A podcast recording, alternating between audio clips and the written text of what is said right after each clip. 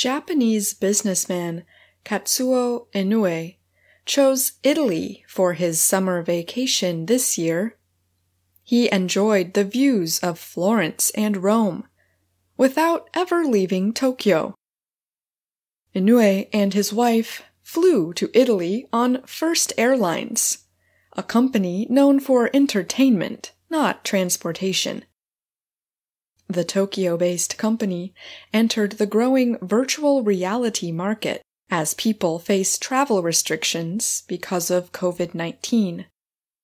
I often go overseas on business, but I haven't been to Italy, Inoue told the Reuters news agency. My impression was rather good because I got a sense of actually seeing things there. The passengers on First Airlines sit in the first or business class areas of a fake airplane. They are even shown a safety demonstration and given a life vest and oxygen mask. Workers serve meals and drinks as large screens show passing clouds and other views outside the airplane.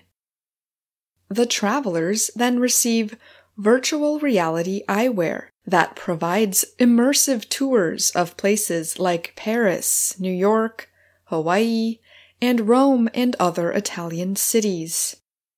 Japan has recorded over 50,000 coronavirus infections and just over 1,000 deaths. Those numbers come from the Japanese public broadcaster NHK.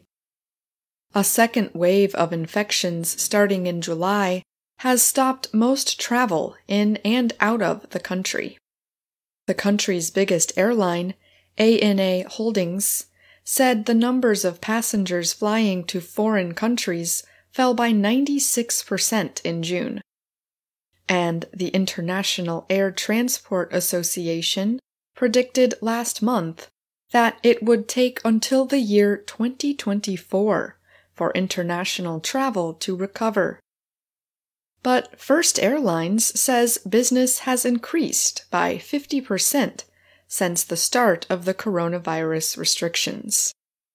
Its president, Hiroaki Abe, said, We get some customers who normally travel to Hawaii every year and they can experience some of that here. I'm Ashley Thompson.